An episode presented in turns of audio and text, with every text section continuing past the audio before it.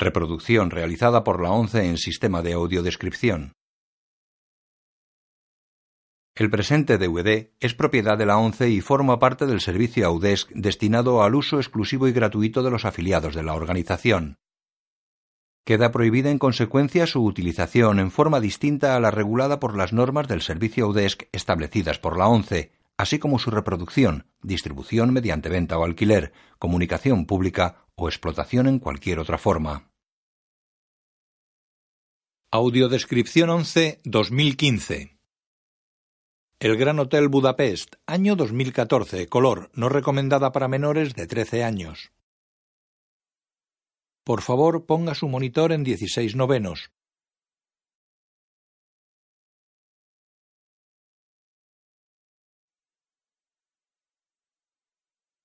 Fox Pictures.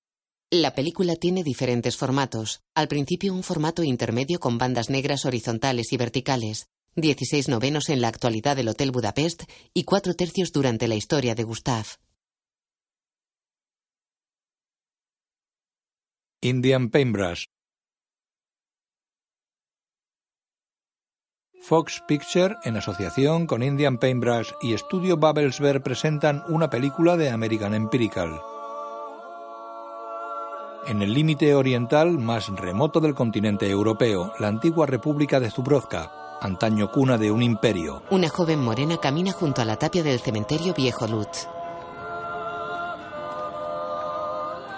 Se detiene ante una oquedad rectangular de la tapia y entra en el cementerio. Pasa junto a tres hombres vestidos de negro sentados en un banco ante las lápidas. Se para ante un pedestal cubierto por llaves con una cabeza de hombre en bronce sobre él. La joven saca unas llaves y las cuelga con las otras. Un libro abierto en bronce sobre el pedestal reza. En memoria de nuestro tesoro nacional. La cabeza en bronce es de un autor sesentón con gafas redondas y bigote. La joven mira el libro El Gran Hotel Budapest que tiene en las manos. En la contraportada está la foto del autor. 1985. El autor ronda los 60, lleva gafas y bigote, mira a cámara y se enciende un foco. Se trata de un error gravemente extendido. La gente cree que la imaginación de un escritor siempre hierve, que no deja en ningún momento de inventar un incesante repertorio de incidentes y episodios y que sin más extrae sus historias de la nada absoluta. Para ser exactos, lo cierto es lo contrario. Cuando el público se entera de que escribes, te brinda los personajes y los acontecimientos, y si uno conserva su capacidad de observar y de escuchar con atención, esas historias continuarán. ¡Quieto! ¡Quieto! ¡No! ¡Ni se te ocurra! Un niño con una pistola de juguete salió corriendo del despacho. Ah, continuarán buscándole ah, durante toda su vida. El niño vuelve. A aquel que a menudo cuenta los relatos de los demás, van a contarle muchísimos relatos. Perdonado. Lo que sigue a continuación me fue relatado a mí exactamente como lo presento aquí. Y de un modo sin duda inesperado.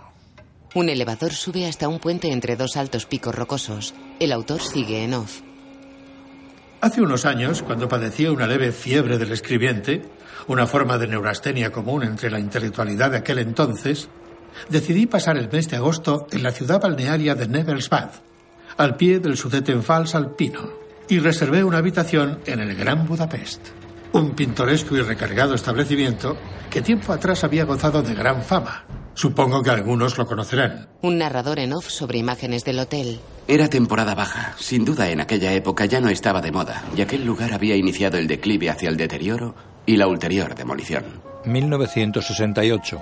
Los pocos huéspedes que lo ocupábamos enseguida nos reconocíamos de vista como las únicas almas que residían en aquel vasto establecimiento. Imágenes de lo que narra. Aunque creo que no se entabló ninguna relación entre nosotros más allá del cortés saludo con la cabeza que intercambiábamos en el patio de las palmeras, en los baños árabes y a bordo del funicular de la columnata. Se ve que éramos un grupo muy reservado y sin excepción solitario. El narrador camina hasta la recepción adornada con el cuadro Niño con manzana. Quizá a causa de aquel silencio general, había entablado una trivial y chismosa familiaridad con el conserje del hotel, un ciudadano del occidente europeo al que llamaban Monsieur Jean, que daba la impresión de ser tan perezoso como realmente servicial. Imagino que no le pagaban bien. Jan se guarda una colilla. En cualquier caso, una tarde, mientras departía codo con codo con Monsieur Jean, como era ya costumbre, advertí una nueva presencia entre nosotros. Era un hombre de edad, menudo, que vestía con elegancia, con un rostro excepcionalmente vivaz e inteligente y un aire de tristeza inmediatamente perceptible. Como todos nosotros, estaba solo, pero debo añadir que fue el primero que me pareció profunda y verdaderamente solitario.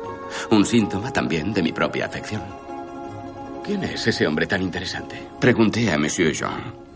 Ante mi sorpresa mostró un gran desconcierto. ¿No lo sabe? Preguntó. ¿No le reconoce usted? Sí que me resultaba familiar. Es el señor Mustafa en persona. Ha llegado hoy muy temprano. Sin duda el apellido resultará conocido a los más veteranos de entre ustedes. Mustafa mira al narrador. El señor Cero Mustafa fue tiempo a el hombre más rico de Zubrovka. Y aún era, claro está, el propietario del Gran Budapest. Suele venir a pasar al menos una semana. Tres veces al año, pero nunca en temporada alta. Monsieur Jean me hizo una seña y me incliné hacia él. Le contaré un secreto. Ocupa una habitación sencilla que no tiene baño en un rincón de la última planta. Es más pequeña que el ascensor de servicio. De todos era conocido que Cero Mustafa había adquirido y habitado algunos de los castillos y palacetes más fastuosos del continente. Sin embargo, en su propio hotel casi vacío, ocupaba una estancia de criado. Un hombre se ahoga. En aquel momento se alzó el telón de un drama doméstico lateral. Joder. Que requería la atención completa e inmediata de Monsieur Jean. El conserje y otros clientes se acercan al enfermo. Pero que francamente no captó la mía. El narrador entra en un ascensor. Luego está sentado en su cama. Sin embargo, la prematura interrupción de la historia de aquel curioso personaje me había dejado como reza la expresión Gespan via Bogen, es decir, en ascuas. Y así continuaba yo a la mañana siguiente hasta que, en el que me parece su modo más misterioso y perfectamente certero, el destino, una vez más, intervino en mi favor. Está en una enorme bañera de los baños del hotel. Admiro su obra. El narrador se incorpora sorprendido y mira alrededor. Perdón, ¿cómo dice? Mustafa está en otra bañera. Digo que conozco y admiro su espléndida obra. Es usted muy generoso, señor. Diga, Monsieur Jean ha compartido con usted alguna confidencia sobre el anciano propietario de este establecimiento. Debo confesarle que fui yo mismo el que le preguntó acerca de usted. No cabe duda de que Monsieur Jean es muy competente, pero no se puede decir que sea un conserje de primera, y en realidad ni siquiera de segunda. Pero ahí está. Los tiempos han cambiado. El narrador mira los baños. Los baños termales son muy bonitos. Lo eran cuando estaban en su esplendor. No han podido conservarse, pero los gustos actuales son decadentes. Pero yo sigo enamorado de igual manera de esta ruina encantadora. ¿Me permite preguntarle cómo lo compró? El Gran Hotel Budapest.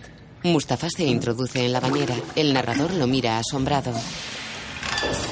Mustafa vuelve a incorporarse.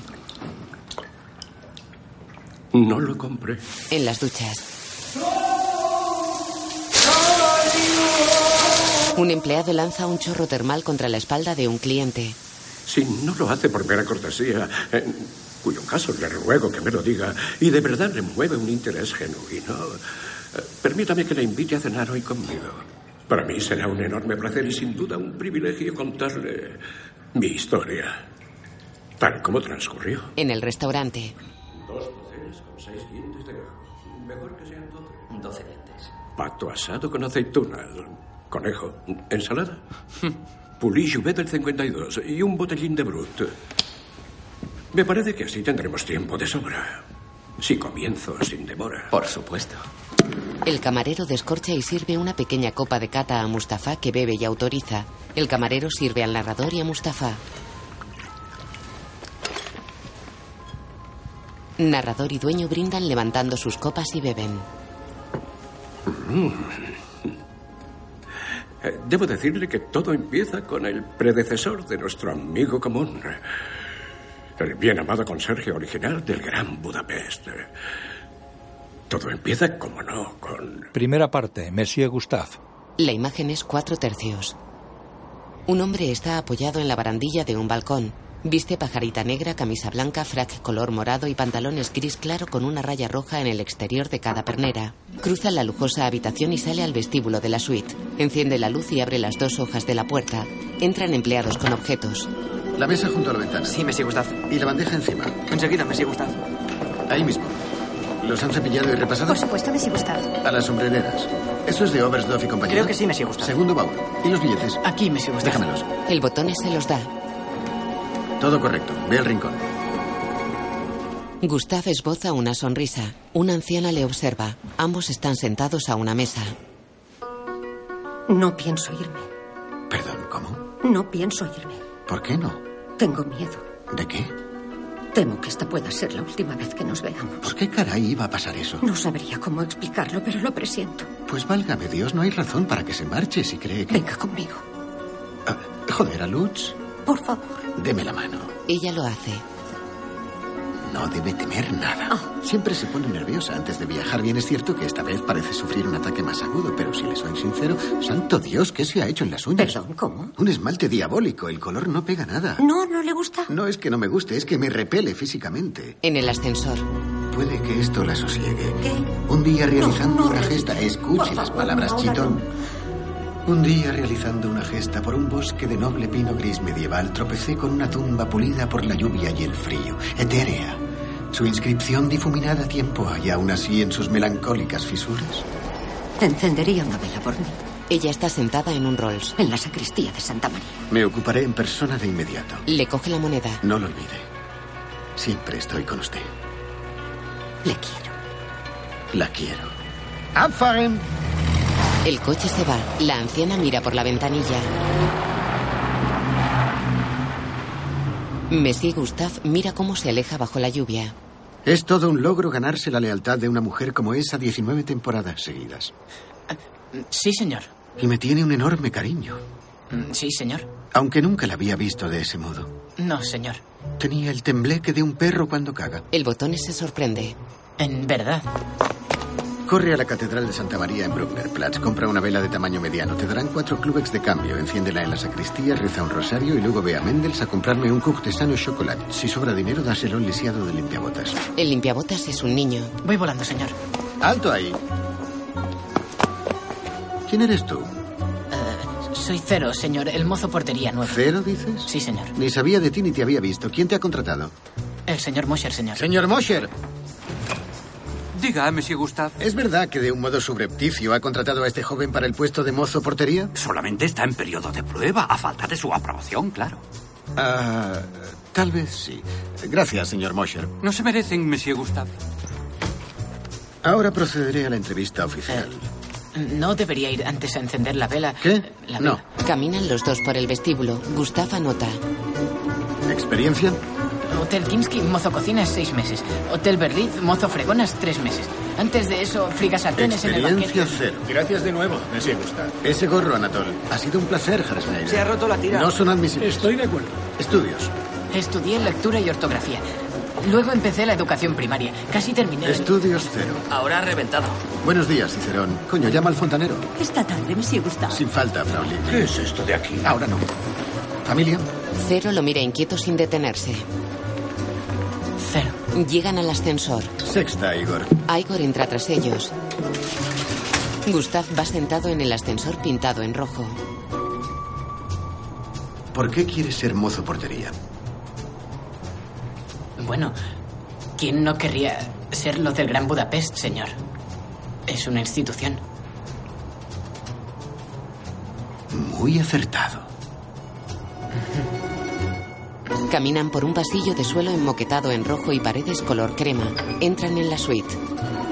Gustav coge un sobre a su nombre que hay en un pedestal junto a una rosa. Saca su contenido. Mil clubex. Madre mía. ¿Alguna vez fue mozo portería?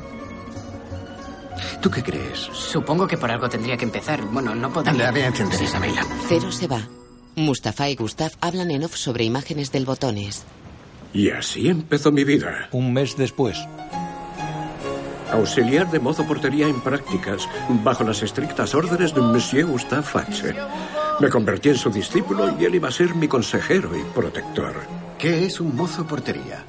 Un mozo portería es invisible aunque siempre está a la vista. Un mozo portería recuerda lo que la gente no soporta. Un mozo portería se anticipa al deseo del cliente antes de que dicho deseo se desee. Un mozo portería es por encima de todo discreto en extremo. El cliente sabe que sus secretos más íntimos, a menudo inconfesables, se irán a la tumba con nosotros. Así que mantén la boca cerrada. Sí, señor. Se paran ante la suite 133. Nada más por ahora. Cero se va. Empecé a darme cuenta de que muchos de los huéspedes más apreciados y distinguidos del hotel acudían por él. Parecía ser una parte esencial de su cometido. Pero creo que a él también le encantaba. El vestíbulo está lleno de clientes. Los requisitos eran siempre los mismos. Tenían que ser ricas, mayores, inseguras, vanidosas, superficiales, rubias y necesitadas. En el restaurante. ¿Por qué rubias? Porque todas lo eran. En Él era, por cierto, el hombre más generosamente perfumado que he conocido. El aroma anunciaba su presencia a gran distancia. En el ascensor. Y permanecía mucho tiempo tras su ausencia. Un cliente olisquea. Yo trabajaba seis días por semana, más medio domingo de cinco de la mañana hasta la medianoche. Las comidas eran frugales, pero frecuentes para resistir. Dos desayunos, dos almuerzos y una cena tardía. Cero se pinta un bigote. Monsieur Gustave daba un sermón diario durante la cena. La grosería no es más que la expresión del miedo. Las personas temen no cumplir sus deseos. La persona más fea y espantosa solamente necesita ser amada. Entonces se abrirá como una flor. Como decía aquel poema, el pincel del pintor tocó el incipiente rostro con la punta de sus ágiles cerdas y con su rosáceo primer color dio vida a sus mortecinas mejillas. Por su parte, él cenaba solo en su habitación. Cena en ropa interior sentado a una pequeña mesa. Luego de día recibe a un coche en la puerta. Nadie del personal conocía la identidad del dueño del hotel. Eh, Todos los meses su emisario, al que llamaban adjunto Kovacs, acudía a revisar los libros y transmitir mensajes de parte del misterioso propietario. En tales ocasiones, Monsieur Gustave y el gerente comercial del hotel, Herr Becker, se reunían con él en privado sobre la recepción. Un pastelero levanta la cortina de la pastelería Mendels y coloca tres pasteles sobre una repisa del escaparate. Bebe un licor en el obrador en el que trabaja una joven. Fue entonces cuando conocí a Agatha. Ella se limpia el sudor con la manga y prueba algo de un cuenco. Cierra una caja con un pastel dentro. Agatha pasa en bicicleta por delante de la pastelería. Lleva dos cajas apoyadas en un palo sobre los hombros. Tiene una gran mancha en la mejilla derecha. Pero no hablaremos de eso.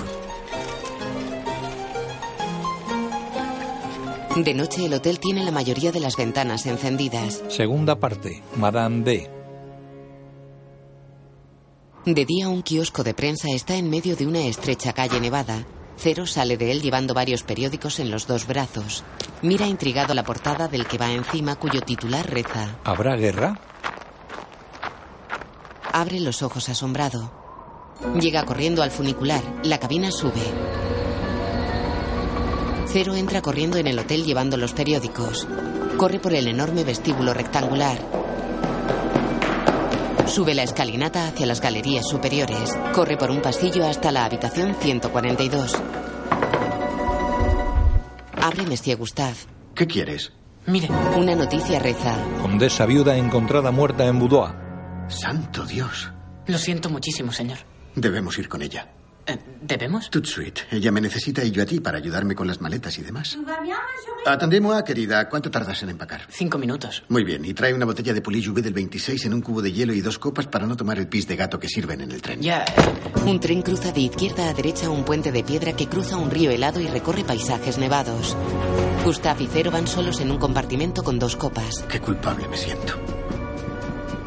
Intentó decirme que presentía algo, pero no le hice caso. Todo Lutz vestirá de negro, salvo sus miserables hijos a los que detestaba y no soportaba saludarles con un beso. Estarán bailando como gitanos. El tren recorre un bosque nevado. La verdad, no merece la pena hacer nada en la vida porque todo se acaba en un santiamén. Cuando menos te lo esperas, te llega el rigor mortis. Ay, qué jóvenes mueren los mejores. Con suerte habrá dejado unos cuantos clubex para tu viejo amigo, pero eso no se sabrá hasta que se seque la tinta del certificado de defunción. Y además en el catre era dinamita. Tenía 84 años, Monsieur Gustave. Mm, No ha sido la mayor. Cuando uno es joven todo es solomillo, pero con el paso de los años hay que cambiar a carnes más baratas. A mí no me importa porque me gustan. Tienen más sabor, o eso es lo que dicen. Gustav mira por la ventanilla. ¿Por qué para en un campo de cebada? Un vehículo blindado y varios militares están sobre la nieve. 19 de octubre, fronteras cerradas. Un militar entra en el compartimento. Vaya, ¿qué tal, caballeros? Documentación. Será un placer. Deja la copa y saca su pasaporte. El militar lo examina. No es un retrato muy favorecedor. Tiempo atrás destacaba por mi gran belleza. Mira el nombre del soldado. ¿Qué significa la F? Fritz. Franz. Franz. Lo sabía. Leen el visado de cero. Está poniendo una cara rara. Es un visado de migración con estatus de trabajador nivel 3, Franz, querido. Está conmigo. Salga, por favor.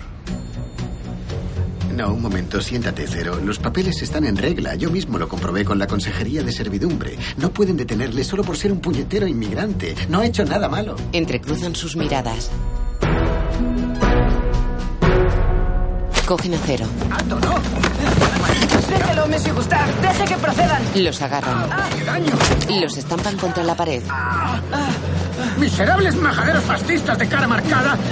¡Soltad ahora mismo a mi mozo portería! Gustav y Cero tienen sangre en la nariz. Un oficial asoma por el extremo del pasillo del vagón. Llega al compartimento. ¿Qué está pasando? Esto es un ultraje. El joven trabaja para mí en el Gran Hotel Budapest de Nevelsbad. ¿Mesía Gustav? Me llamo Henkels. Se quita la gorra. Soy hijo del doctor Wolfgang Henkels Beckerstoffer y señora. ¿Se acuerda de mí? Claro, perfectamente. Es asombroso. Es el pequeño Albert. Me siento avergonzado. Soltadlos. ¡Soltadlos! Los policías obedecen. Gustav y Cero se sientan mientras Henkels lee el visado. Su colega es apátrida. Tiene que solicitar un salvoconducto especial revisado y en este momento puede ser muy difícil conseguirlo. Tenga esto. Es provisional, pero es lo mejor que puedo ofrecerle. ¿Qué tal su maravillosa madre? Eh, Está muy bien, gracias. La adoro. ¿Me le recuerdas? Lo haré. Mira a Cero. Tu compañero fue muy amable conmigo cuando yo era un niño solitario. Mis hombres y yo les pedimos disculpas por las molestias. Le pido perdón, señor. Franz se va. Henkel se despide con una leve inclinación de cabeza. Gustav guarda el pase que le ha dado Henkels. ¿Lo ves? Aún quedan levísimos atisbos de civilización en este brutal matadero que en su día fue conocido como humanidad. De hecho, es lo que proporcionamos a nuestra modesta, humilde e insignificante. A la mierda. Bebe de su copa. De noche, un taxi modelo años 40 circula por calles nevadas.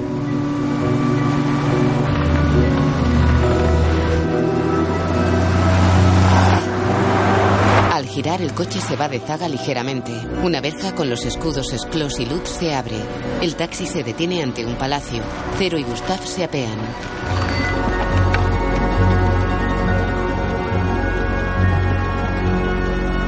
Entran en el edificio. ¿Dónde está Clotilde? Llévame a ella. La criada baja hasta él y se saludan con dos besos. Cero sube la escalera tras ellos. Cruzan estancias y galerías con suelos lujosamente enmoquetados y las paredes tapizadas con madera. Recorren un pasillo con suelo de madera. Clotilde abre las dos hojas de una puerta acristalada. Gustav entra y mira a su izquierda. Al fondo de la larga sala hay un ataúd blanco. Está sentado junto a él. Madame D está dentro del ataúd con los ojos cerrados y un ramo de flores sobre el pecho. Tienes un aspecto estupendo, querida, ya lo creo. Han hecho un trabajo formidable. Desconozco qué crema te han puesto en la funeraria, pero yo también la quiero. Seré sincero, estás mejor que nunca. Se diría que estás viva. Se levanta y la besa. Se sienta y le coge una mano. Oh, al final cambiaste el color. Le mira las uñas. Es perfecto. Clotilde, Oui, monsieur Gustave. un vaso de agua fría, sin hielo, por favor. Oui, monsieur Gustave. Y monsieur Mrs. H quisiera hablar con usted en privado en su despacho. Oh, está bien. Enseguida. Vuelvo, querida. Se levanta. En off. Nos hicieron pasar por una puerta de paño verde tras cruzar un estrecho pasillo hasta el office del mayordomo. Messi Serge entra en la cocina. Al poco se abrió la puerta de la cocina de par en par e irrumpió un criado menudo vestido de blanco. Nunca olvidaré la expresión de su rostro. ¿Qué diantre sucede? Yo no había pisado una casa como aquella en mi vida. Apenas entendí los acontecimientos posteriores, pero al final acabé comprendiéndolo. Salen de la cocina. Cuando el destino de una gran fortuna está en juego, la codicia humana se propaga como un veneno en el torrente sanguíneo. Entran en una larga sala llena de gente sentada.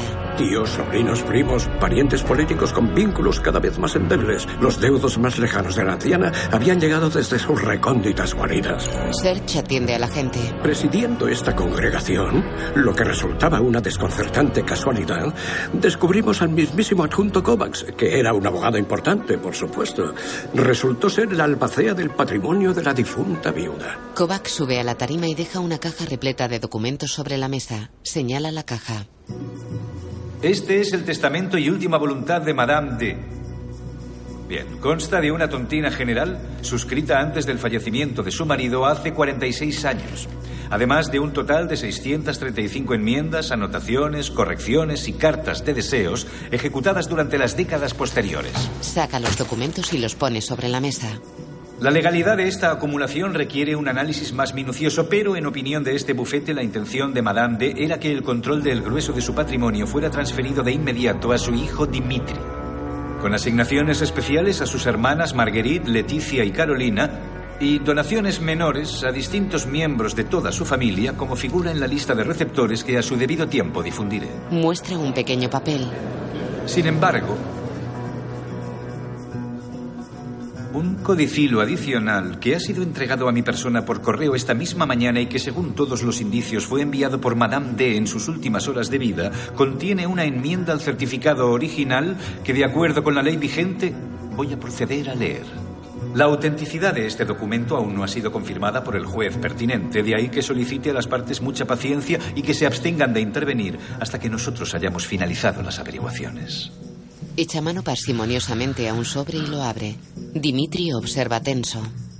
Kovacs lee.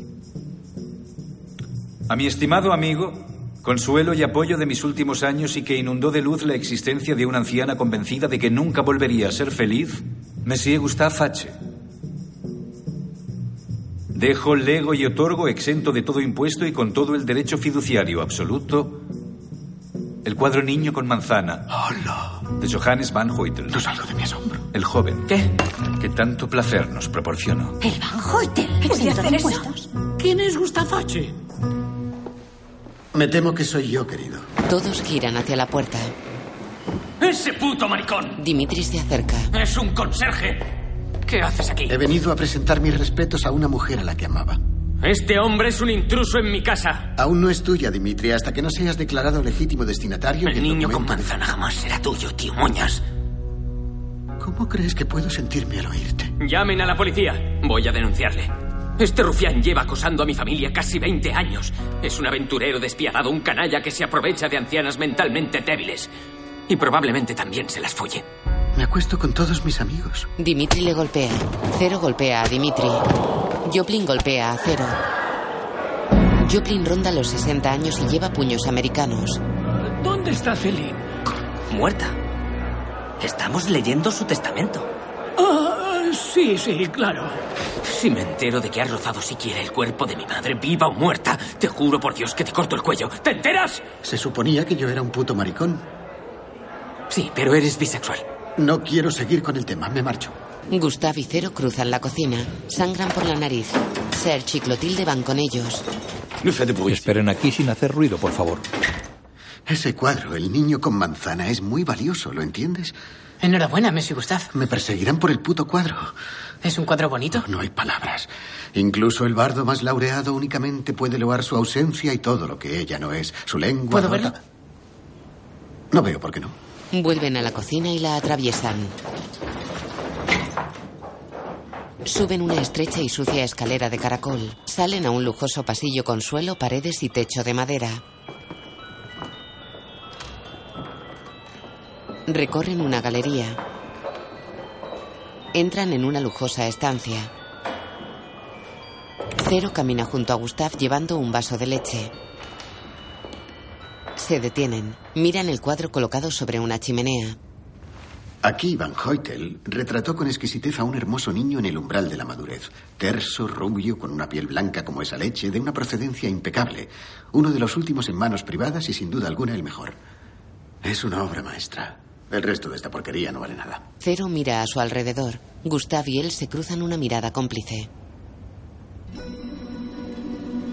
Miran el cuadro, se miran entre sí y miran la puerta cerrada de la sala. Cero deja la leche sobre un piano, coge una banqueta y vuelve con Gustav. Gustav sube a la banqueta. Mira interrogante a Cero que asiente. Gustav descuelga el cuadro y baja de la banqueta. Se fijan en la marca del cuadro en la madera de la pared. Buscan con la mirada. Cero cuelga el cuadro de Shell, dos mujeres masturbándose. Gustav y Cero bajan de la galería.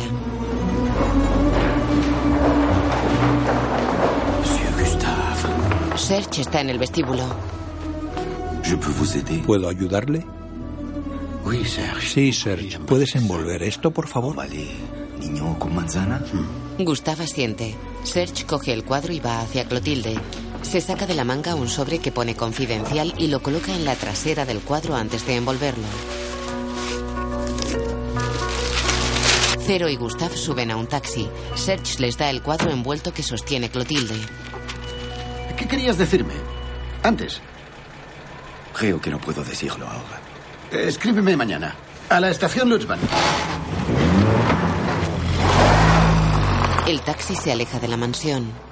De noche el tren cruza de derecha a izquierda el puente de piedra. Miran el cuadro Niño con manzana. Nunca me desprenderé de él.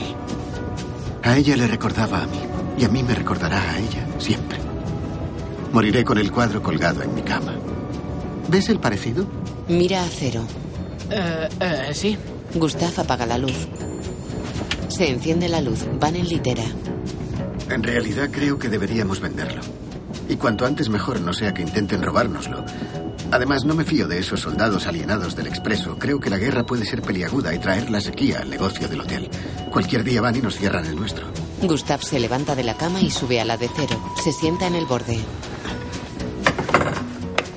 Te propongo hacer un pacto de sangre. Contactamos con el mercado negro y liquidamos el cuadro a finales de semana. Abandonamos el país, nos ocultamos en la Riviera Maltesa hasta que se despeje el panorama y luego volvemos a nuestros puestos. A cambio de tu valiosa ayuda, tu lealtad y tus servicios como ballet personal, prometo ofrecerte el 1,5% de la venta neta del cuadro. ¿1,5? Más habitación y comida. ¿Qué tal un 10? ¡Diez! ¡Qué gracioso! Eso no se lo pagaría ni a un marchante. Y tú no distingues el claroscuro de un siluro. No, el 1,5 es correcto, pero eso sí, si yo muero antes, que desde luego es lo más probable, serás mi único heredero. No hay gran cosa en el bote salvo un juego de cepillos con lomo de marfil y mi biblioteca de poesía romántica, pero cuando llegue la hora todo eso será tuyo. Más todo lo que no nos hayamos fundido en putas y whisky. Es nuestro vínculo sagrado. Se dan la mano. Voy a redactarlo ahora. Baja de la litera. Da papel y lápiz a Cero. Yo, Monsieur Gustave H., en pleno uso de mis relativas facultades, hoy 19 de octubre del año de nuestro Señor de 1932, lego por la... Nunca me dijo de dónde procedía. Mustafa habla en off sobre la imagen de Gustav acostado. Nunca le pregunté por su familia. Ante una caja fuerte, Gustav saca una torera de piel negra, se la da a Cero y mete el cuadro. Cierra con una llave que le da a Cero. Cierra una segunda puerta y gira la rueda de combinaciones. Disculpe. Un botón se asoma. Ajá. La policía está aquí. Preguntan por usted. Gustav lo mira inmóvil subido a una silla. Diles que voy enseguida. De acuerdo. El botón se va. Cero y Gustav corren a un ventanuco con cortinas. ¿Alguna vez te ha interrogado la autoridad? Sí, en una ocasión. ¿Por qué? ¿Cómo? La milicia rebelde me detuvo y torturó tras la revuelta del desierto. Bien, ya sabes de qué va, ni pío. Claro. ¿No has oído hablar de Van Hoyter en tu vida? Hecho. Bien, vamos. Salen del cuarto de la caja fuerte. Cero deja la torera en una percha. La policía espera en el vestíbulo. Gustav y Cero bajan por la gran escalera del fondo. El inspector Henkels mira una nota con preocupación. ¿En qué puedo servirles, señores? Ah, inspector Henkels. Por orden del comisario de policía de Zubrouka, queda usted detenido por el asesinato de Madame Céline Villeneuve de Goff un Taxis. Sabía que había gato encerrado. No nos dijeron cómo murió. La asesinaron. ¿Y creen que fui yo el autor? Huye corriendo. La policía corre tras él. ¡Alto! Parte 3. Control 19. Campo de internamiento penal. Un paisaje nevado rodea el castillo del internamiento penal. Un ancho río discurre cerca de él. Cero llama al enorme portón metálico del penal. Cero mira el portón que no se mueve. Gira hacia el silbido. A su izquierda hay una pequeña puerta abierta. Un guardia le indica que se acerque. Una semana después, en espera de juicio. Gustav entra en una celda que tiene varios locutorios. Viste pantalón, camisa y gorra a rayas. Cero está sentado al otro lado de uno de ellos. Gustav se sienta. Tiene la cara tumefacta. Una reja los separa. ¿Qué ha pasado? Lo que ha pasado, mi querido Cero, es que le he partido la cara a una mierda de renacuajo lloroso llamado Pinky Bandinsky que ha osado poner en duda mi virilidad. Porque si algo he aprendido de las novelas baratas es que cuando te encuentras en un sitio como este no hay que ser nunca un mariposón. Hay que demostrar lo que uno vale desde el primer día. Hay que ganarse el respeto. Tendrías que ver la jeta fea que lleva esta mañana. Nos hemos hecho buenos amigos. Un día te lo presentaré. Dime, ¿hablaste con Kovacs?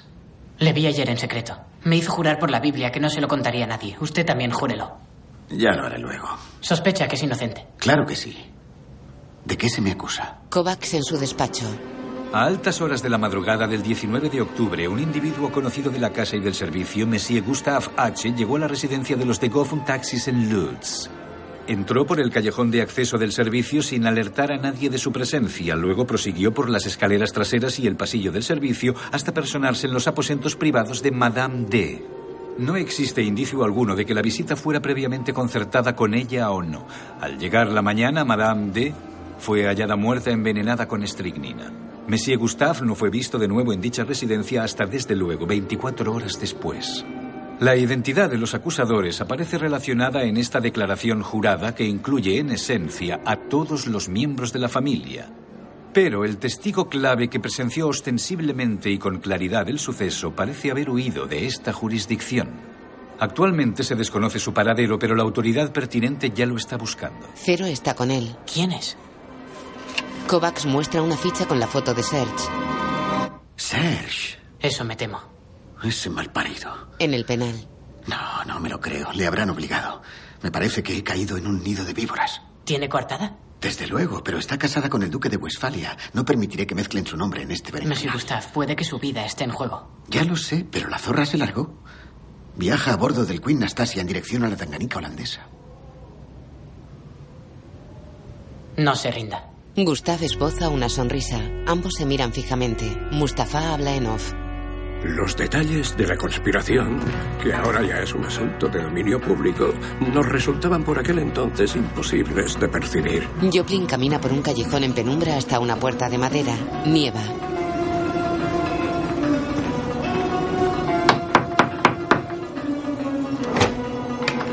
Abre una mujer morena y delgada, humildemente vestida de negro. Estoy buscando a Serge X. Se trata de un joven que está al servicio de mi cliente, la familia de Goffun Taxis, de Schloss Lutz. Sí, señor. Es su hermana. Sí, señor. ¿Le ha visto estos días?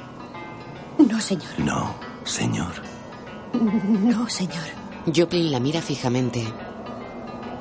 Necesito encontrarle cuanto antes por su propia seguridad y la de todos los demás. Si se deja ver por aquí, Sí, señor. dígale que Joplin ha dicho, vuelve a casa. Ella asiente. Joplin se aleja por el callejón. Pero de una cosa no había duda. Joplin va en moto. Los de Goffin Taxis eran una familia poderosa. Mustafa habla en off mientras Joplin circula por las calles nevadas. Y el tiempo no corría a nuestro favor. El servicio del Hotel Budapest cena en la larga mesa. Todos miran al atril. Una carta de Monsieur Gustave. Cero. ¿Quiere que yo...? Cero sube al atril. Lee. Mis queridos y leales colegas.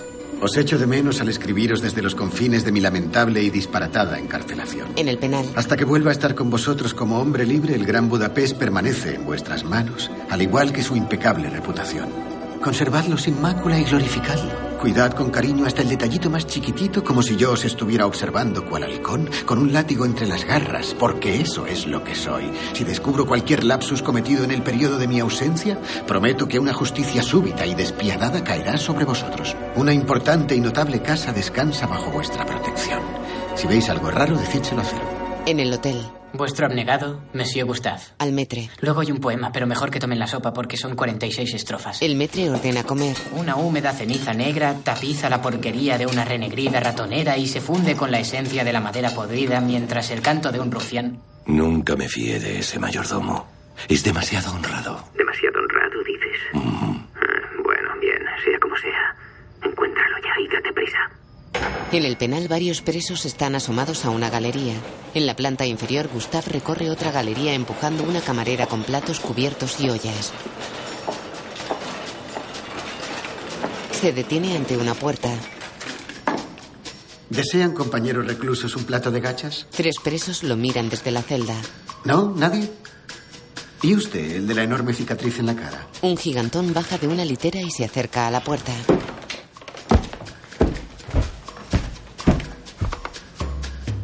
Anímese a probarlo. Además, ahora está calentito y nutritivo. Necesita una pizca de sal. Echa sal en un cuenco y se lo da. El gigantón come. Hace un gesto de aprobación y vuelve adentro. Buenos días. Gustav sigue recorriendo el pasillo. Se para ante una puerta cerrada. ¿Gachas, caballeros? Dos presos dentro lo miran a través del ventanuco. Uno hace pesas. Ustedes verán. Sigue su camino. Se para ante una puerta abierta. Arriba, espabilando. Buenos días, Pinky. Cuatro presos duermen en dos literas de tres camas cada una. Todos se acercan a una mesa. Gustav abre una caja. ¿Otra vez Mendels? Sí, señor. ¿Quién tiene el rebanacuellos? Se lo dan. Corta un pastel. Cada preso coge un trozo y comen. Hasta que se va del mundo. Mendels es lo mejor. En fin, voy a seguir. Messi Gustav. Gustav se sienta a la mesa. Sí. El preso cierra la puerta de la celda. Los chicos y yo hemos estado hablando. Nos parece que los tienes bien puestos. Vaya, nunca me habían achacado eso, pero agradezco la opinión. Ya eres uno de los nuestros. Me halaga escuchar eso. Gracias, querido Pinky. Gracias, Gunther. Gracias, Wolf.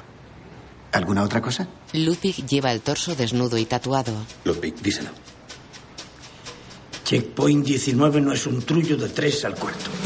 Hay barrotes de hierro en puertas, respiraderos y ventanas. Hay 72 guardias en la galería y 16 más en las torres. Hay una caída de 100 metros hasta un foso infestado de cocodrilos. Pero como las mejores cárceles, tiene un punto débil que en el caso de esta prisión es un alcantarillado con desagüe de tormentas que data de la época en la que se creó la fortificación en la misma Edad Media. A ver, nadie está diciendo que esto sea un paseo por una alameda con una señora refinada y un caniche, pero tiene su, por así decirlo, vulnerabilidad. Y eso es lo que nos importa. Despliega un plano. Echa un vistazo. ¿Quién lo ha dibujado? ¿Cómo que quién lo ha dibujado? He sido yo. Es muy bueno, tienes un trazo magnífico. Creo que artísticamente prometes mucho. Pregunta, ¿cómo pretendéis acceder al subsuelo inferior? El material que conforma el suelo es granito de 60 centímetros, ¿no? Cavando con el rebanacuellos tardaríamos entre 3 y 6 meses de esfuerzo continuo, tiempo durante el cual varios de los de aquí serán brutalmente ejecutados. Ahí has dado en el clavo, Monsieur Gustave. Tenemos documentación falsa, ropa de segunda mano, una escala hecha de palos y sábanas de literas. Pero necesitamos útiles para cavar y no se pueden adquirir en esta pensión de mala muerte. Gustav queda pensativo.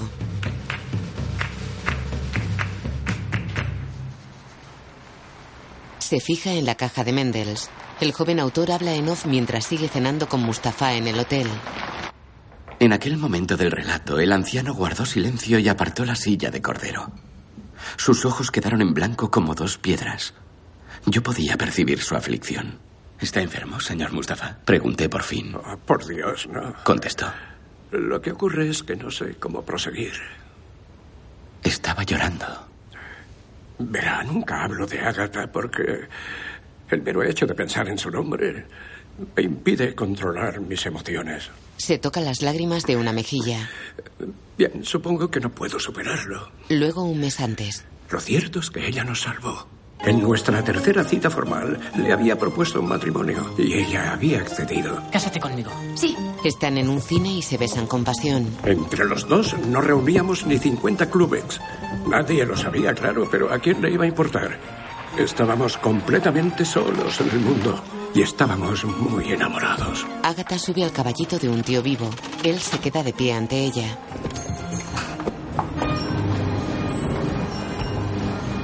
Toma, Gracias. es un libro. Ya lo veo. Poesía romántica, volumen 1. Monsieur Gustave me lo recomendó. Yo también tengo un ejemplar. Te he estropeado la sorpresa, Da supongo. igual, voy a abrirlo de todos modos. De acuerdo. Ella desempaqueta el libro. Lee la dedicatoria. Para mi querida, apreciada, estimada, adorada Agatha, a quien idolatro. Con respeto, veneración, admiración, besos, gratitud, buenos deseos y amor. De Z. Se miran enamorados. Ella tiene una mancha en la mejilla derecha. Luego están en un cuarto de servicio en el hotel. Monsieur Gustave insistió en un interrogatorio inmediato y minucioso, Un encanto, es todo un encanto. durante el cual obsequió a Agatha con un colgante de porcelana y cinco docenas de tulipanes envueltos en papel de seda en una caja del tamaño de un ataúd infantil. Eso no está bien. ¿A qué viene eso? ¿Por qué se enfurruña? Es mi novia. Usted no puede hacerle regalos. Solo entrevisto a esta imagen del embeleso en tu nombre. Jamás te pongas celoso en la vida, ni siquiera un instante. ¿Está flirteando? Sí. Apruebo esta unión. Ágata Preciosidad regresa con tu amado. Pronto descubrimos Mi bendición para los dos. que Agatha no solo tenía un talento inmenso con la espátula y los adornos de mantequilla, Mendel.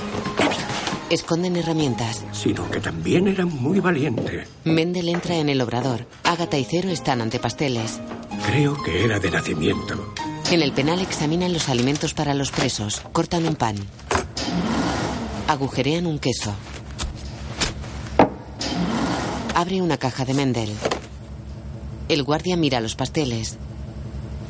Les da paso sin tocarlos. Corta un embutido. Kovacs. Ha desaparecido algo. Es un documento vital que o se ha extraviado o bien ha sido destruido.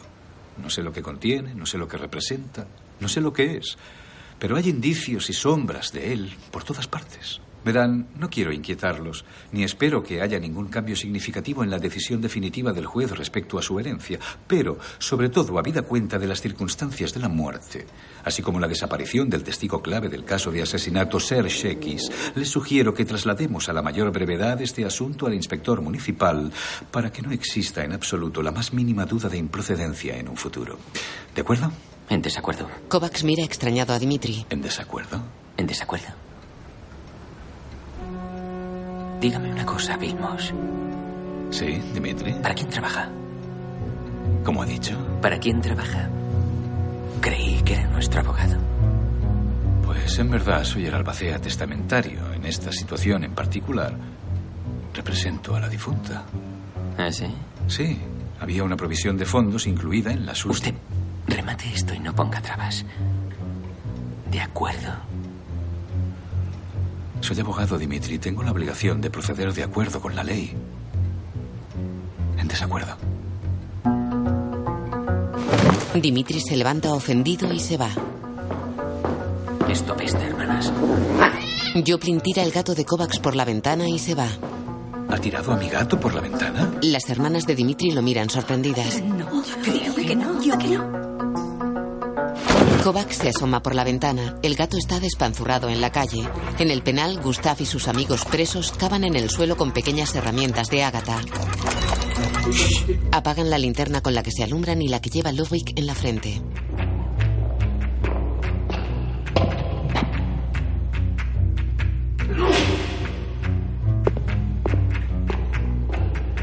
Ya está. Encienden de nuevo las luces y siguen cavando. Cero y Agatha están sentados en la cama. Él se levanta en ropa interior. Hay una cosa que no te he contado. Cuenta. Robamos un cuadro. Es muy valioso, vale como 5 millones de clubex. No sé si alguien lo ha echado en falta, pero por si nos pasa algo a mí y a Monsieur Gustave, tengo un ¿Tú plan. robas arte? Solo un cuadro. Bien, necesitamos un plan para protegerte.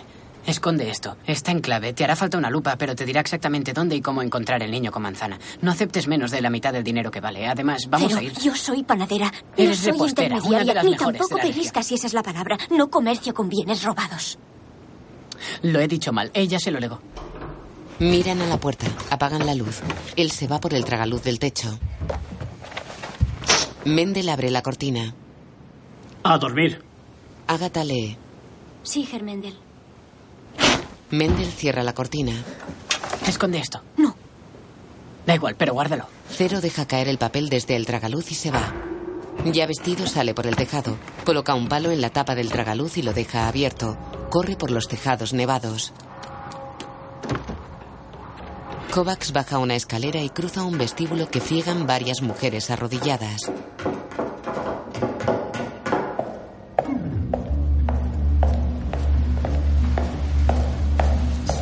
Pasa por el guardarropa, se detiene y saca un papel que lee. Guardarropa, contenido gato persa fallecido. Entrega el papel.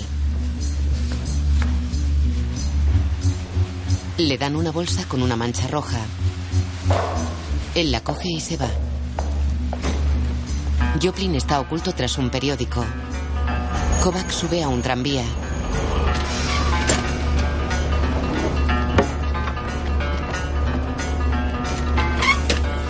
Se sienta y baja la cortina de la ventanilla. En el cristal se refleja Joplin con su moto. Kovac se fija en él y le muestra la bolsa. Joplin circula en moto tras el tranvía. Kovacs mira la próxima parada, Kunstmuseum. Camina por la explanada nevada anterior al museo.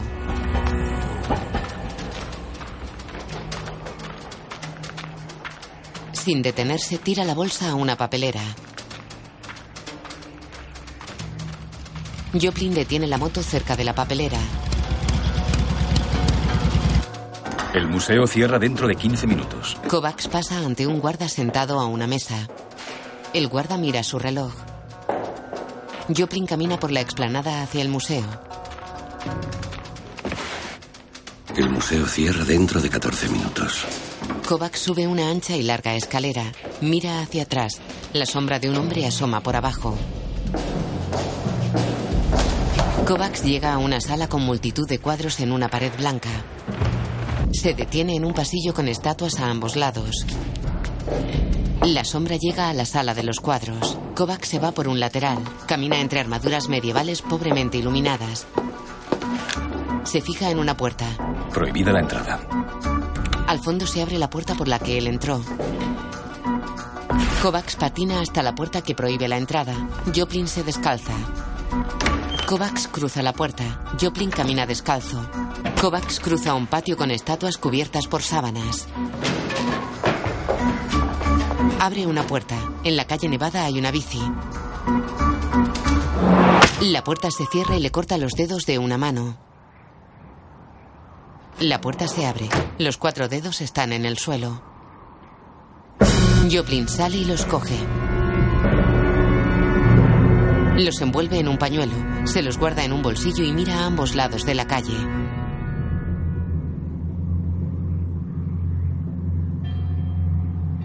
Vuelve a la puerta, coge sus botas y cierra. La calle está desierta. Se aleja caminando sobre los adoquines nevados. A la mañana siguiente, Herbecker recibió un curioso aviso de última hora del bufete del adjunto Kovacs, en el que se aplazaba la reunión concertada a perpetuidad. Un autobús se detiene ante una puerta de suministros del penal. Tres días después.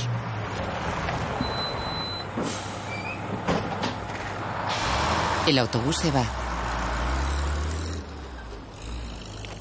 Cero se acerca a un pozo cerrado en el patio y consulta su reloj. Las luces en las celdas se apagan. zumbando. Los seis presos cómplices se levantan de las dos literas. Encienden un farol, retiran una mesa y desatan una cuerda con la que bajan el farol hacia el agujero.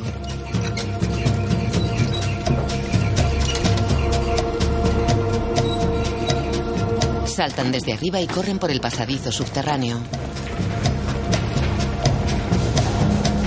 Tocan un botón de nombre cocina. Un pequeño montacargas se abre en una planta superior. Uno de los presos sale de él.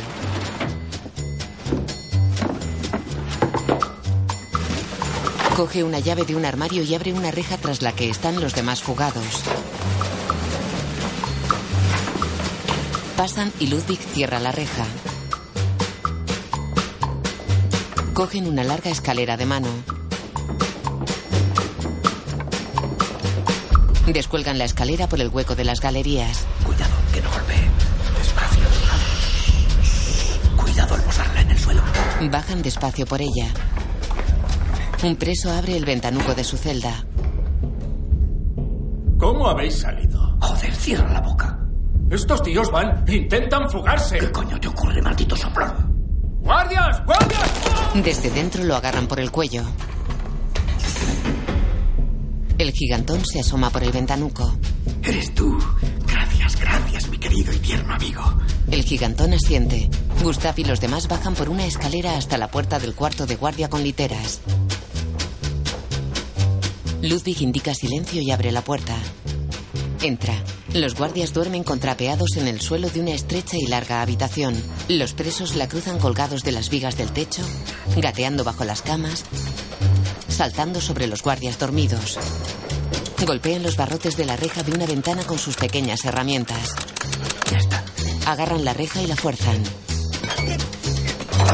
La arrancan. Descuelgan una escala de mano desde la ventana. Se asoman al exterior. Bajan por la escala. Donde termina la escala caminan por los alféizares salientes de las ventanas. Se cuelan por la salida de vapor. Caen en un gran contenedor de la ropa de la lavandería.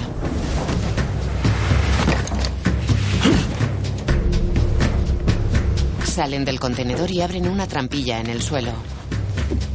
Abajo hay cinco guardias. Gunther se pone un cuchillo en la boca y salta al cuarto de los guardias. Los demás miran desde arriba por la trampilla.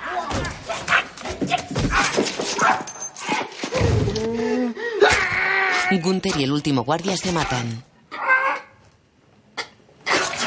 Los otros cuatro presos miran desde arriba. Creo que puede considerarse tablas. Cero espera sentado sobre balas de paja. La trampilla del pozo en el patio se abre. Buenas noches. Gustav sale. Cero le ayuda a salir. Salen los demás. Arriba. Voy a presentaros. Pinky, Wolf, Ludwig, este es el Divino Cero. Han matado a Gunther en las catacumbas. Bueno, chicos, quién sabe cuándo volveremos a vernos, pero si algún día... Espera. Llega un microbús. No hay tiempo para charlas. Cuídate muchísimo, señor Gustav. Suerte, chaval. Palmeó la cara de Cero. Los presos se van. ¿Por dónde se va el piso franco? No he encontrado ninguno. ¿No hay piso franco? ¿No? ¿Estamos desprotegidos del todo? Eso me temo. Eh, Pregunté por ahí, pero es que nadie... Lo comprendo, es arriesgado. Habrá que improvisar, supongo. Pongámonos los disfraces. ¿Ya los llevamos? No, cero, no. Habíamos dicho barbas y narices postizas. ¿No las has traído? Eh, creía que se la dejaría crecer. Es que no, eh, no quedaría muy realista, ¿no? Oye, cuando se fabrican bien son muy convincentes. Pero entiendo lo que dices. Déjalo. Echa, échame un chorrito de L'air de Panache, por favor. ¿No puedo echarme ni un chorrito? He olvidado L'air de Panache. ¿Cómo? ¿De verdad has olvidado L'air de Panache? No me cabe en la cabeza. ¿En qué pensabas? He estado en la cárcel, Cero. ¿Comprendes lo humillante que es eso? Huelo mal. Los presos se llevan el microbús. Pues, pues mira qué bien. Supongo que esto es lo normal allí, en... eh, ¿Cómo se llama? ¿De dónde eres?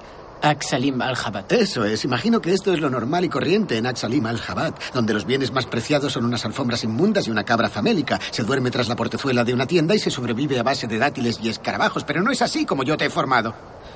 ¿Qué mosca te picó para dejar la patria a la que de forma evidente perteneces y atravesar indecibles kilómetros para convertirte en un pobre inmigrante en una sociedad refinada y sumamente culta que podía haber salido adelante perfectamente sin ti? La guerra.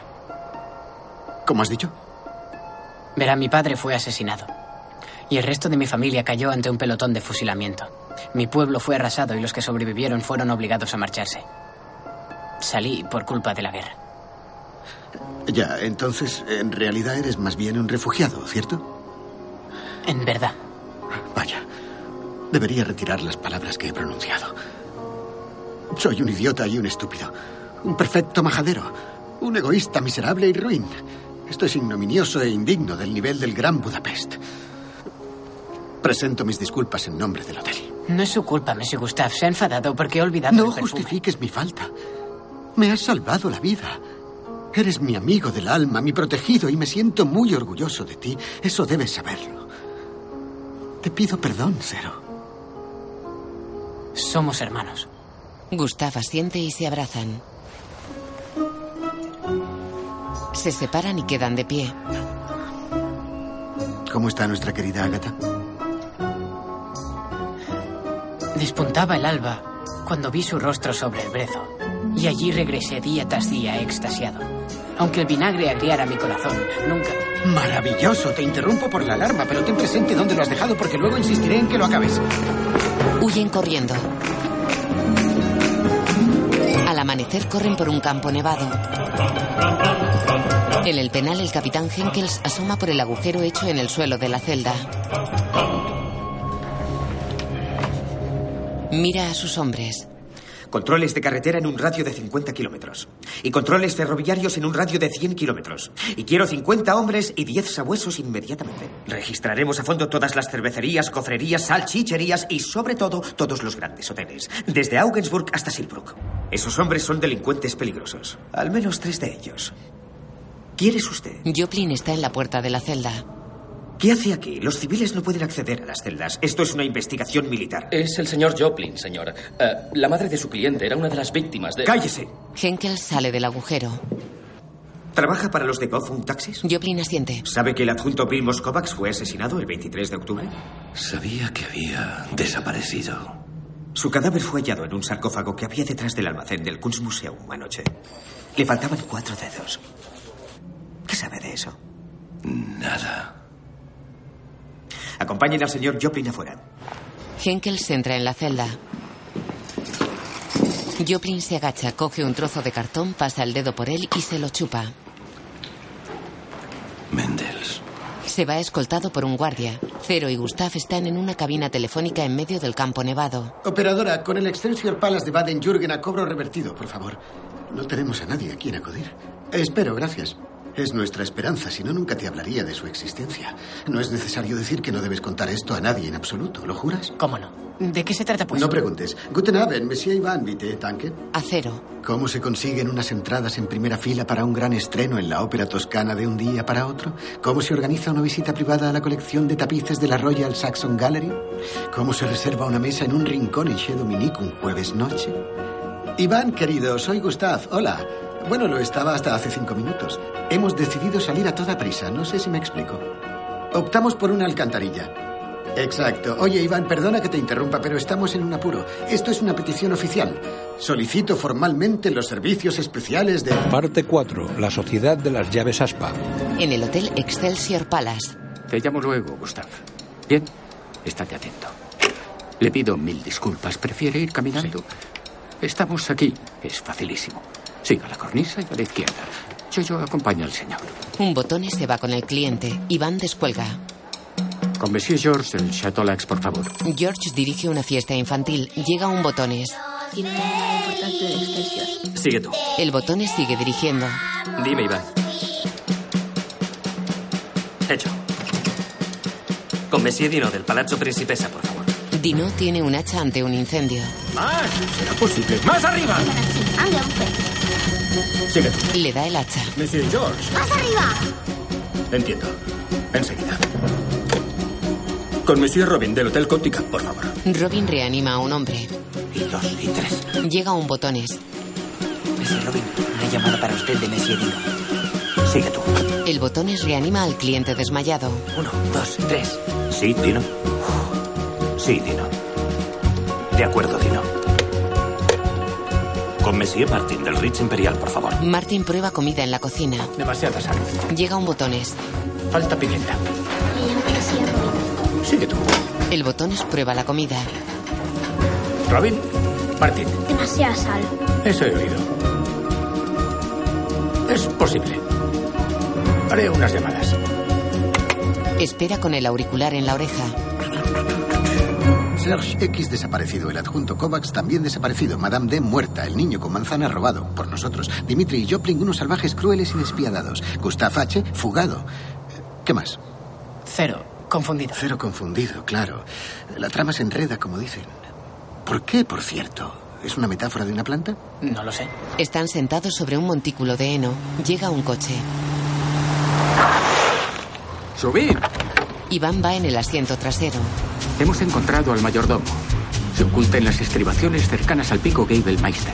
Nuestro contacto ha conseguido que os veáis mañana en el observatorio de la cumbre. No lo digáis a nadie, lo explicará todo. El tren sale dentro de cuatro minutos. Los billetes. ¿La tercera clase? Estaba completo, pero el revisor fue su billete en el antiguo Versailles y lo ha arreglado. Os harán falta para el vagón restaurante. Les da dos bolsas que se cuelgan al cuello. Una última cosa. Muestra un pulverizador. L'air de panache. Gustav lo coge y se echa en el cuello. Solo quedaba el mediano. Gustav ofrece el perfume a Cero que lo mira sorprendido. Lo coge y se echa. Hay que tener un gesto de agradecimiento. ¿Cuánto dinero llevas? 42 clubes y tres sellos, creo. Dame 25. Venga, Cero le da una moneda. bendito seas. Por favor. Iván la rechaza. El coche se detiene en una estación a la que llega un tren. Es de noche.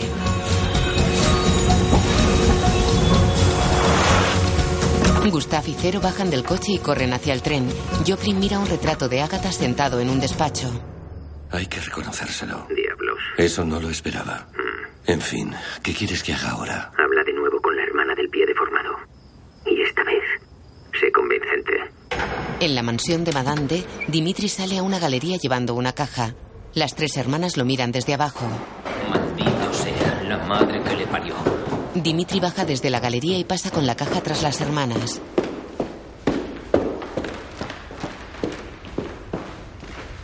Vuelca los papeles de la caja sobre una mesa de billar. Coge una copa y la apura de un trago. Mira un folleto del cuadro Niño con manzana. Mira a la pared. Mierda puta. Se fija en el cuadro dos mujeres masturbándose colocados sobre la chimenea. ¿Qué significa esta porquería? El niño con manzana. Creía que lo no me digas que te das cuenta ahora. ¿no? Joder, ¿me tomáis el pelo? Excusez-moi. Dimitri mira a Clotilde. Me parece que se lo llevó Monsieur Gustave. Dimitri la mira incrédulo. Furioso baja el cuadro de las mujeres y lo rompe contra una estatua. No estoy enfadado con Serge. No se puede culpar a alguien por su carencia de fuerza moral. Es un cobarde pusilánime asustado. No es culpa suya, ¿verdad? No lo sé, depende. Bueno, eso se puede aplicar a todo. Depende. Claro que depende. Claro que depende, claro que depende. Sí, creo que tienes razón. Claro que depende. Pero eso no significa que no vaya a estrangular a esa alimaña. Por cierto, ¿puedo oficiarla yo? La ceremonia. Será un placer. Te confieso que para mí esa chica es una pura delicia. Lisa como una tabla, un gigantesco antojo con la forma de México en plena cara, sudando durante horas en aquel sofocante horno, mientras Mendel, que es un genio, la vigila de cerca como un gorila hercúleo. Y aún así, sin queja alguna y sin desmayo, siempre y en todo momento se muestra sumamente encantadora. ¿Por qué? Pues por su pureza. Viajan tumbados en dos camastros. Ella también le admira a Monsieur Gustave. ¿Ah, sí? Muchísimo. Eso es una buena señal. Significa que lo entiende. Y es importante. No flirteé con ella. Gustav esboza una sonrisa. En su cuarto, Agatha saca una maleta. La abre. Mete ropa en ella. Mira sorprendida al techo.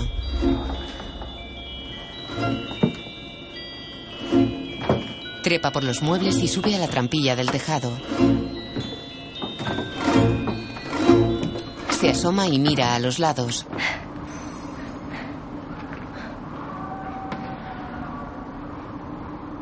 Vuelve dentro y cierra la trampilla.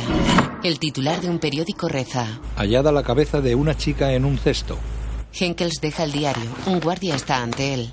La chica recibió un telegrama y firmó la entrega a las 4 de la mañana. El sobre apareció junto al cadáver, pero faltaba el contenido. Sin embargo, en el telégrafo siempre guardan una copia durante 24 horas. Lo tengo aquí anotado. Procederé a su lectura. Abre una libreta. Haz las maletas. Stop. Prepárate para salir de inmediato. Stop. El escondrijo cerca del pico Gabelmeister. Stop. Destruye el mensaje con todo mi amor. Punto final. ¿Dónde está el cesto? Otro guardia entra en el despacho de Henkels con un cesto que deja sobre la mesa. Henkels abre el cesto. Saca la cabeza de la hermana de Serge. Las lejanas estribaciones del pico Gabelmeister. Joplin ojea un folleto en una gasolinera. Un mozo llena el depósito de la moto. ¿A dónde se dirige, señor? ¿A esquiar, ir en trineo, a hacer alpinismo? Joplin bebe de una petaca. Se abre la pechera y guarda la petaca junto a una pistola. Tres clubes. Joplin paga al mozo, lo aparta y sube a su moto. Mustafa habla en off sobre imágenes de una estación llena de policías. Mediante un telegrama informé a Agatha de cómo llegar a nuestro escondrijo. Un carromato gitano en un camino vecinal de Nebelsbad. Mientras Monsieur Gustave y yo proseguíamos hacia los Alpes Zuburukianos para nuestra cita con el mayordomo Serge X. Por precaución, nos apeamos sigilosamente en el apartadero previo a la estación. Henkel se acerca a un vagón y olisquea. Leg de Panache. Mediodía, el observatorio de la cumbre. El observatorio está en una cumbre rocosa y nevada rodeado de montañas nevadas. Es una vista espectacular. En eso estamos de acuerdo, si sirve de algo. Estoy de acuerdo. Gustav saca el pulverizador, se echa perfume y lo pasa a Cero. Cero lo guarda en su zurrón. A menudo se reseña que ningún copo solitario suple a otro en su forma más pura y perfecta. Se acerca alguien. Un monje se acerca desde un torreón redondo de ladrillo. ¿Es usted Monsieur Gustave del Gran Hotel Budapest de Nebelsbad? Ajá. Suba al siguiente teleférico. Gustav y Cero corren al edificio redondo de hormigón del teleférico. Una cabina sale del edificio. Dentro, un hombre, una mujer y dos adolescentes con esquís van frente a Gustav y Cero. La cabina se detiene en un cruce de cables.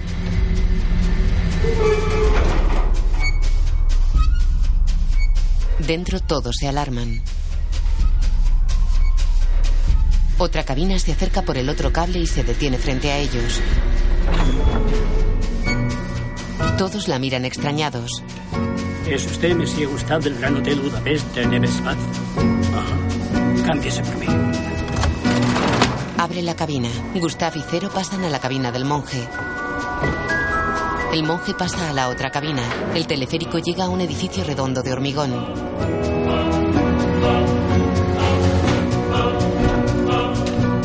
Gustav y Cero salen del edificio. Llegan corriendo al pórtico nevado de un monasterio. Se detienen. Un ventanuco se abre a su derecha. ¿Es usted Monsieur Gustave del Gran Hotel Budapest de Nebelsbad? Ajá. Póngase esto y cante. Les da dos hábitos y dos libros.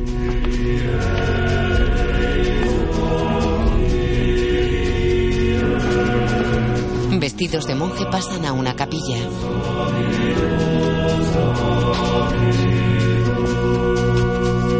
Se sitúan en el primer banco con los demás monjes. Se sientan los últimos. ¿Es usted Monsieur Gustave del Gran Sí, demonios. Confiese. Soy inocente. ¿Mm? No, no. El monje señala un confesionario. Gustav y Cero van hacia él. Serge abre desde dentro. Perdóneme, Monsieur Gustave. Mi intención nunca fue traicionarle. Ellos me amenazaron y ahora han asesinado a mi única familia. No. ¿Y ahora a quién han matado? A mi querida hermana. ¿La chica del pie deformado? Sí. ¡Qué hijos de puta! Al principio intenté advertirle a usted. Lo sé, lo sé, y lo pasado, pasado está. Oye, no quiero ponerte en un apuro, pero debo pedirte que limpies mi nombre. Es evidente que estás de luto. Hay más. Muy bien. En esta historia. Ya te he entendido. Fui testigo oficial en presencia de Madame D de la redacción de un segundo testamento que debía entrar en vigor solo si su muerte se debía a un asesinato. ¿Un segundo testamento? Así es. Por si la despachaban. Así es. Ajá. Pero ellos lo destruyeron. Ay, caray. Sin embargo, Ajá. yo saqué una copia. ¿Una segunda copia del segundo testamento? Así es. Ajá. Muy bien, ¿y qué dice? ¿Dónde está? ¿De qué va este montaje? No nos tengas en ascuas, Serge. Esto ha sido una puta pesadilla. ¡Dinos qué coño está pasando, joder! Se cierra la ventanilla. Serge. Serge. Gustav y Cero salen y abren la otra puerta. Joder, han estrangulado al pobre Gandul. Serge está muerto. Joplin huye vestido de monje. Gustav y Cero corren tras él. Se detienen en el pórtico. Sobre la nieve está el hábito y un incensiario. Joplin se calza unos esquís. Sale esquiando de una garita en la valla y atraviesa el recinto a toda velocidad. Cero tira la estatua que hay sobre un trineo y lo empuja. ¡Vamos, suba! Gustav sube al trineo y salen del recinto. Alcanzamos? No lo sé, es un psicópata homicida. Es mejor parar. No puedo, si apenas lo controlo. Se deslizan por la nieve tras Joplin que esquía entre los bosques que cubren la ladera. Cruzan una pancarta que reza. Pico Gabelmeister, Juegos de Invierno. Se deslizan entre los bosques por una pista llena de puertas de competición. Se desvían por un camino a la izquierda. Se deslizan por un trampolín de saltos. Joplin llega al final del trampolín. El trineo salta al vacío. Esquiador y trineo caen en una pista de bobsleigh. Toman las curvas a toda velocidad. Joplin sale de la pista. El trineo llega al final de pista y sale despedido. Joplin clava los esquís en la nieve cerca de su moto. Se desabotona la pechera, saca la petaca y bebe. Camina por el suelo helado. Pasa junto al trineo volcado y junto a Cero clavado en la nieve con los pies apuntando al cielo. Se detiene ante un cortado. Gustav cuelga agarrado al borde. Asqueroso fantoche perturbado, te odio. Joplin patea el suelo y el hielo se resquebraja.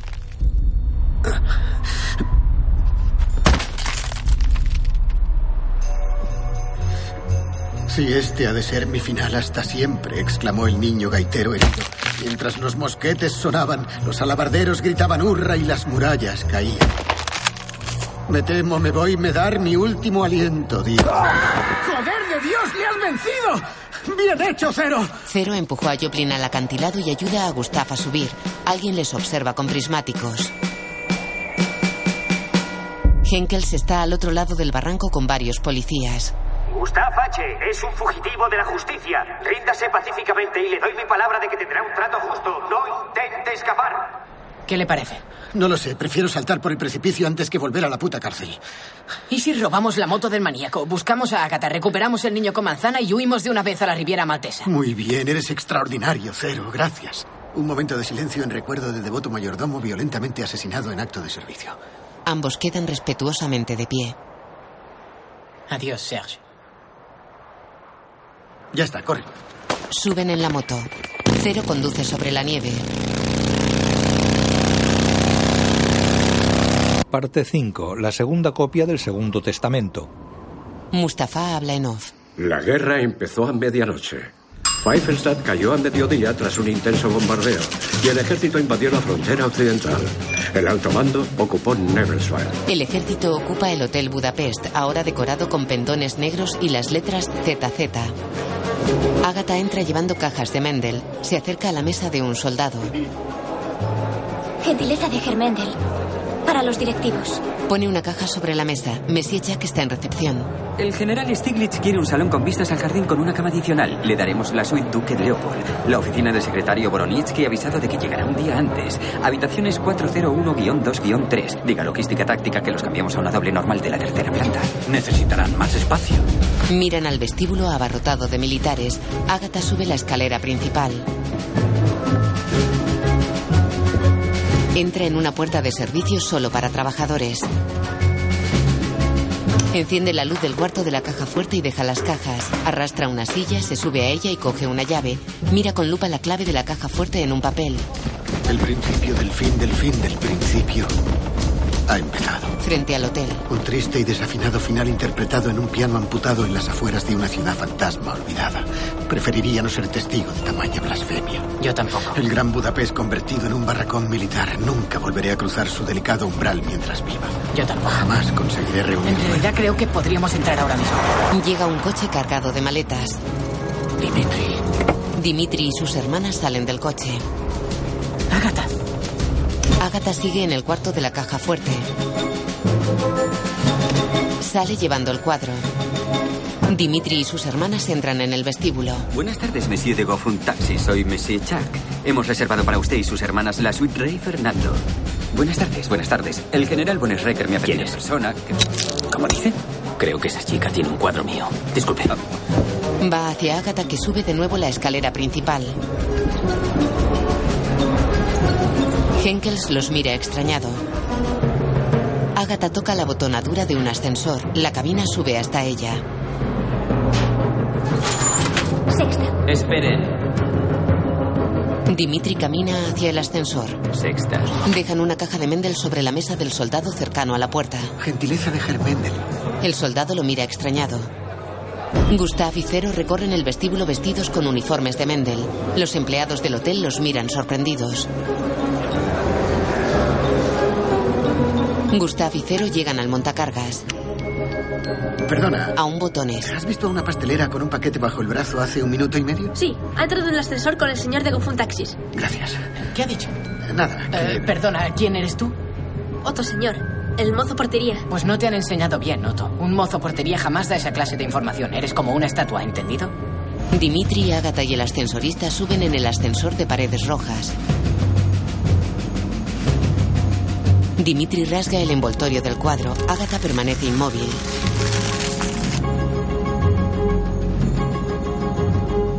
Bonito cuadro. Sexta planta. Agatha sale del ascensor. Dimitri impide que el ascensorista lo cierre. Camina adusto por un pasillo del hotel. Agatha camina varios pasos por delante de él. Mira atrás de vez en cuando.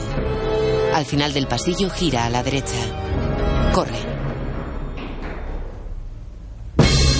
Dimitri corre tras ella. Viste abrigo negro largo.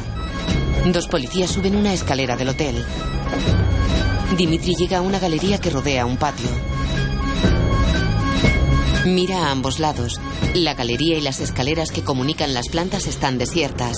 Gustav y Cero salen del montacargas. Reparan en Dimitri. ¿Dónde está el niño con manzana? ¿Y eso a ti qué coño te importa? Voy a acribillarte ahora de una vez por todas, mariposón. Saca una pistola de la funda que lleva en el tobillo.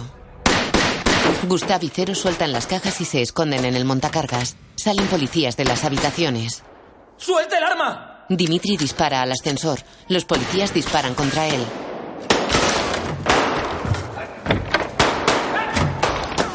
Dimitri y los policías de su galería disparan contra los policías de la galería de enfrente.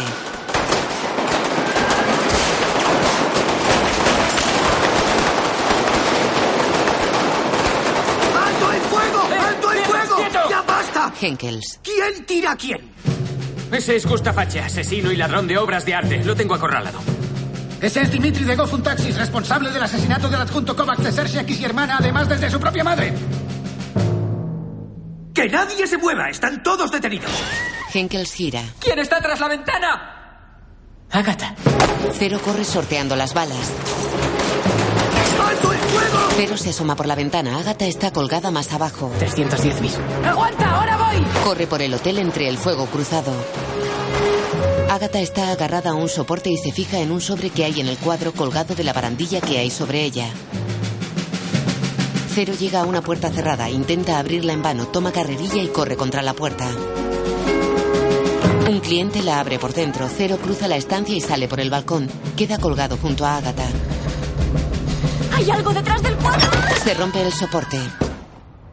El cliente se asoma. Abajo el carricoche de Mendel tiene un agujero en la capota. ¡Agatha!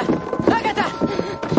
Te has hecho baño? No, creo que no. Se abrazan entre cajas de pasteles. Hay algo detrás del cuadro. ¿Qué? Miran hacia arriba. El sobre del cuadro reza. Confidencial. Ábrase solamente en caso de muerte por asesinato. Madame D. Gustav, Cero, Agatha, Dimitri y el personal del hotel rodean a Henkel que abre el sobre. Lo legó todo a Monsieur Gustave, claro está. En un tribunal. La mansión conocida como Schloss Lutz. La conocía Las fábricas de armas, medicamentos y tejidos. ¿Hasta qué punto? Queda absuelto. Una importante agencia periodística. Y como quizá ya habrá deducido, esta propia institución. El Gran Hotel Budapest. Habla en off. Me nombró su sucesor. Y mientras duró la guerra, serví a mi país de adopción desde el mostrador que aún se halla en el vestíbulo de la sala contigua. Él era como sus discípulas, inseguro, vanidoso, superficial, rubio y necesitado. Al final, incluso rico. Todo el mundo va a asistir. Lo que no consiguió, sin embargo, fue envejecer. ¿Estáis listos? Cero y Agatha asienten vestidos de novios. Bien, amados amigos. Estamos Y mi amada Agatha tampoco. Ella y nuestro pequeño hijo murieron dos años después por la gripe prusiana. Una enfermedad ridícula. Hoy la curamos en una semana, pero en aquella época provocó millones de muertos. más de la unión mística de algo tan valioso. El vigésimo primer día de ocupación en el que el Estado independiente de Zubrovka dejó de existir oficialmente, viajábamos a Lutz con Monsieur Gustave. En respuesta a aquella pregunta que me hiciste, por supuesto. En blanco y negro. Cero me preguntó por mis modestos comienzos en el negocio hotelero. Durante un tiempo tal vez fui considerado el mejor mozo portería que había tenido el Gran Budapest. Creo que puedo decirlo. Este joven acabó superándome, aunque debo añadir que tuvo un maestro excepcional. ¿En verdad? Recorren un paisaje nevado. ¿De dónde venían aquellos dos radiantes hermanos celestiales unidos por un instante al cruzar la estratosfera de nuestra estrellada ventana? Uno del este y otro del oeste. Maravilloso. No flirteé con ella. Mira por la ventanilla. ¿Otra vez paramos en un campo de cebada? Varios soldados están sobre la nieve. 17 de noviembre, inicio del bombardeo de Lutz. Esos uniformes negros son muy insípidos. Entran varios soldados en el compartimento. Vaya, ¿qué tal, caballeros? Hablábamos de ustedes. Documentación. Será un placer, como siempre. Saca su documentación. Son el primer escuadrón de la muerte oficial al que nos presentan formalmente. Encantado. Lisa Change, ¿no es cierto? Cero entrega su papel. Ah, es un visado de migración con estatus de trabajador nivel 3, querido. Lea esto. Le da el salvoconducto de Henkels. El soldado lo rompe. Salga afuera. No te muevas. Le doy mi palabra de que si osa tocar a este hombre, me ocuparé de que le degraden con deshonor, le encierren en una celda y le ahorquen antes de que se ponga el sol. En off. Aún quedan levísimos atisbos de civilización en este brutal matadero que en su día fue conocido como humanidad. El soldado golpea a Cero con el fusil. Miserables majaderos fascistas de cara marcada. Lo agarran. Él era uno de ellos. En color. ¿Qué más se puede decir? En el hotel sirven pasteles Mendel a Mustafa y al joven autor. La imagen es 16 novenos. ¿Qué pasó al final? Al final le fusilaron. Y yo lo heredé todo. Mira triste al techo. La cámara se aleja de ellos sentados a una mesa en el centro del desierto y enorme comedor. Tras la cena, fuimos a recoger las llaves de nuestras habitaciones, pero Monsieur Jean no estaba en su puesto. Se habrá olvidado de los otros. Durante los últimos años, los inmuebles y bienes como el Gran Budapest se habían convertido, salvo pocas excepciones, en propiedad pública. En off. Aunque las condiciones de la negociación con el nuevo gobierno no llegaron a anunciarse, el resultado era un secreto a voces. Cero Mustafa había cedido una gran e importante fortuna a cambio de mantener un hotel condenado, improductivo y costoso. ¿Por qué? ¿Únicamente por motivos sentimentales? Fue muy directo por mi parte y un poco impropio de mí, pero tenía que saberlo. Por el bien de mi salud, imagino. Mustafa le dio la llave de la suite Gustav. Perdone la pregunta, espero no haberle ofendido. No, desde luego que no. Es su último contacto con aquel mundo. Desaparecido, el mundo de él, por así decirlo. ¿El mundo de él? No, no, creo que no. Verá, compartíamos una vocación. No habría sido necesario. No. Mantengo el hotel por Ágata. Aquí fuimos felices. Por algún tiempo. Entra en el ascensor. Le seré sincero, creo que el mundo de Gustav desapareció mucho antes de que él llegara. Pero debo decir que desde luego mantenía la ilusión con una magnífica elegancia. ¿También sube? No, me sentaré aquí un ratito. Buenas noches. El ascensor se cierra con Mustafa en su interior. En off. A la semana siguiente, zarpé a Sudamérica en busca de remedio y emprendí un largo viaje sin rumbo fijo. Estuve muchos años sin regresar a Europa. El joven autor escribe sentado en un sillón del vestíbulo. Sí que era una vieja ruina con encanto. El viejo autor escribe sentado en un sofá. El niño está a su lado. Pero nunca pude volver a verla. La joven morena lee el libro sentada en un banco junto al pedestal del autor. La imagen funde a negro. Inspirada en el manuscrito de Stefan Zweig, nacido en Viena en 1881 y muerto en Petrópolis en 1942. Dirigida por Wes Anderson.